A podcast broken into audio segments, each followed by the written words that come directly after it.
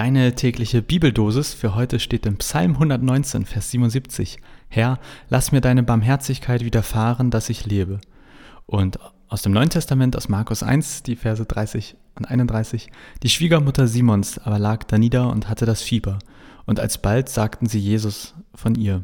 Und er trat zu ihr, ergriff sie bei der Hand und richtete sie auf. Und das Fieber verließ sie.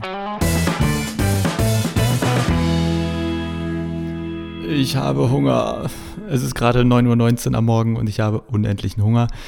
Denn Trix und ich sind seit knapp zwei Wochen wieder im Intervallfasten, also äh, wegen mir. Ich äh, habe in Corona doch so einige ähm, Kilogrammchen dazugenommen und Trixie macht das aus Unterstützungsgründen mit mir mit. Aber vor Corona haben wir das schon mal gemacht, da lief das voll gut und da haben wir das von 13 bis 21 Uhr gemacht. Aber das, wir haben es jetzt gerade, wir kriegen das nicht mehr hin und haben es jetzt schon auf 11 bis 19 Uhr ähm, verschoben sozusagen, aber bis 11 Uhr, ich denke an nichts anderes als Essen. Zum Glück war heute kein Bibelvers mit Essen dran. Äh, dafür geht es um Jesus, den Wundertäter. Also eine kranke Frau, Jesus kommt, nimmt sie bei der Hand, richtet sie auf und das Fieber ist weg. Tatsächlich lesen Trix und ich gerade auch Markus. Je, naja, fast jeden Abend ein Kapitel und da waren auch gerade lauter Wundergeschichten.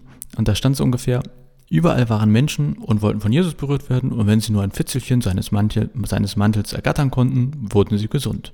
Krasser Typ. Das äh, ist eine ganz neue Übersetzung. Ich äh, frage mich da nur, also häufiger, jetzt auch wieder, was bringt es uns heute? Das meine ich ernst. Ist ja schön und gut, dass jeder, der damals Jesus irgendwie berühren konnte, gesund wurde. Aber wir heute anfassen, wird eher schwierig. Zum Glück, würde ich sagen, hat Jesus das aber schon kommen sehen oder zufälligerweise etwas dazu gesagt. Auf jeden Fall hat er eine Art Lösung für das Problem parat, finde ich, in einer anderen Geschichte, nämlich, ähm, das ist sehr ähnlich. Ähm, da geht es auch um eine kranke Frau und die will auch so ein 40, also ein Stück seines Mantels irgendwie berühren. Und dann, Zitat, Matthäus 9, ähm, diese kranke Frau sagte sich, wenn ich nur seinen Mantel berühre, werde ich gesund. Jesus drehte sich um, als er sie sah, sagte er, Fasse Mut, meine Tochter, dein Glaube hat dich gerettet. Von diesem Augenblick an war die Frau gesund. Diese Geschichte spielt quasi, so verstehe ich sie zumindest, direkt auf einen regelrechten Kult rund um Jesus an. Ich muss ihn nur berühren, dann. Und ich verstehe Jesus so, dass er hier sagt, ja, aber entscheidend an der Sache ist dein Glaube, dein Vertrauen. Damit will ich nicht sagen, dass das Berühren Quatsch war. Ich kann mir das schon vorstellen, dass von Jesus so eine Art Energie ausging, wie so ein Kraftfeld, aber entscheidend war eben das Vertrauen. Und für uns heute stelle ich mir das so vor, dass wir Gott zwar nicht berühren können, aber seine Nähe suchen können. Quasi Jesus so nah wie möglich kommen, im Vertrauen, dass er hilft. Ich glaube, ich hatte das ja vor ein paar Folgen auch schon mal gesagt. Dein Jesus näher kommen muss nicht mein näher, Jesus näher kommen sein. Für mich wäre das zum Beispiel richtig gute Lobpreismusik oder in der Natur regelrecht eintauchen. In beiden Fällen fühle ich mich Gott am nahesten. Und das sind dann auch die Momente, wo ich, glaube ich, am meisten vertrauen kann. Aber das kann bei dir eben ganz anders aussehen. Und ja, so wie die Leute quasi Jesus damals gesucht haben, sich vielleicht sogar gedrängt haben, das können wir heute auch. Wir müssen aber nicht uns in die Kirche drängen, wir müssen keinen speziellen Ort aufsuchen, sondern wir können jeder unseren Jesus-Ort aufsuchen, unser Kraftfeld.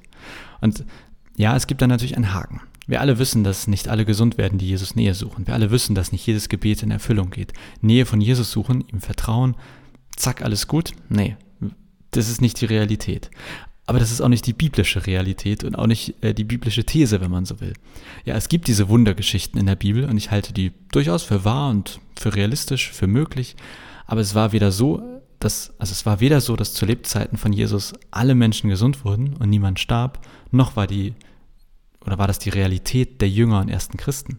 Damit meine ich, obwohl in der Bibel diese krassen Wundergeschichten stehen und obwohl die ersten Christen zum Teil alles mit, naja, einen Teil äh, davon miterlebt haben, was Jesus da so erlebt hat, finden sich in den Teilen der Bibel, die über die erste Zeit nach Jesus berichten, kein, keine Geschichten davon, dass jeder, der glaubt, gesund wird oder jedes Gebet in Erfüllung geht. Also, was für mich ähm, sich durch diese Texte zieht, also durch diese Texte, die über die Zeit nach Jesus sind, ähm, das findet sich quasi in der Losung von heute, in diesem Vers aus dem Alten Testament wieder. Da steht, Herr, lass mir deine Barmherzigkeit widerfahren, dass ich lebe. Und das nehme ich für heute mit. Ich ganz selbst, auch wenn ich immer mehr Hunger habe, aber bald ist es ja geschafft, eine Stunde wollte ich schon sagen, anderthalb. Äh, ich will Gottes Nähe immer wieder suchen. Ich möchte in sein Kraftfeld sozusagen eintauchen. Und zwar, weil ich hoffe, vertraue, ja mir wünsche, Gott, lass deine Kraft in mir wirken, lass deine Kraft mich erleben. Aber es gibt keinen biblisch bezeugten Automatismus. Nähe Gottes suchen, ins Kraftfeld Gottes kommen, alles läuft. Aber die Bibel sagt, wenn es irgendwo läuft, dann da. Was war das eigentlich für ein komisches Geräusch? Naja, egal. Die Zeit läuft ab. Wir müssen hier äh, schnell äh, beenden. Äh, wir wollen in den Tag starten. Also ich in meinen mit Essen und ihr in euren, was auch immer bei dir ansteht. Kleine Idee für den Tag. Mit welchem Anliegen würdest du am liebsten in das Kraftfeld Gottes kommen? Und wenn dir was einfällt, Idee 2 für den Tag. Wo und wie kommst du Gott eigentlich am nahesten?